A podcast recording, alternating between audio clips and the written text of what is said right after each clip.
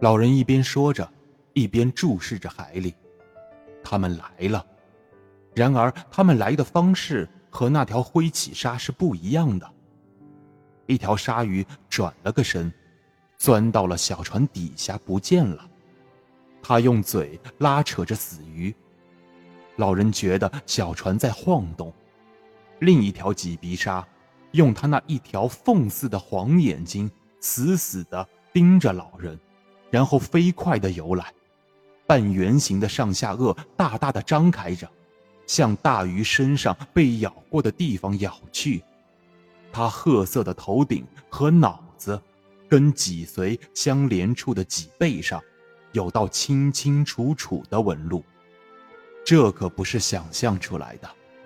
老人把绑在桨上的刀子朝那交叉点扎进去，拔出来，然后又飞速的再扎进这鲨鱼的黄色猫眼。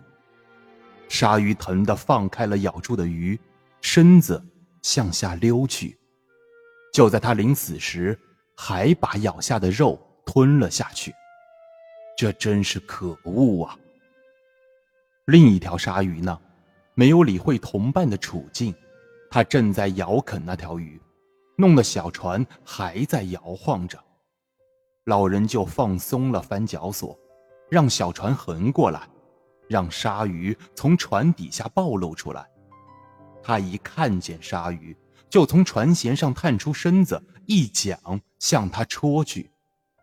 不巧的是，他只戳在了肉上，但鲨鱼的皮紧绷着，刀子几乎戳不进去。这一戳不仅震痛了他那双手，还顺带着震痛了他的肩膀。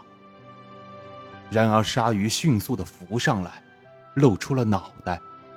老人趁他的鼻子伸出水面挨上那条鱼的时候，对准了他那扁平的脑袋，正扎过去。老人拔出刀刃，又向同一个地方扎进了那鲨鱼一下。这家伙真顽固，他依然紧锁着上下颚，咬住了鱼不放。老人一刀扎进了他的左眼，鲨鱼还是吊在那儿。啊，还不够吗？穿鼻鲨，走吧，走吧，穿鼻鲨，流到一英里深的水里去吧，去找你的朋友，也许去找你的老妈，会。更好些。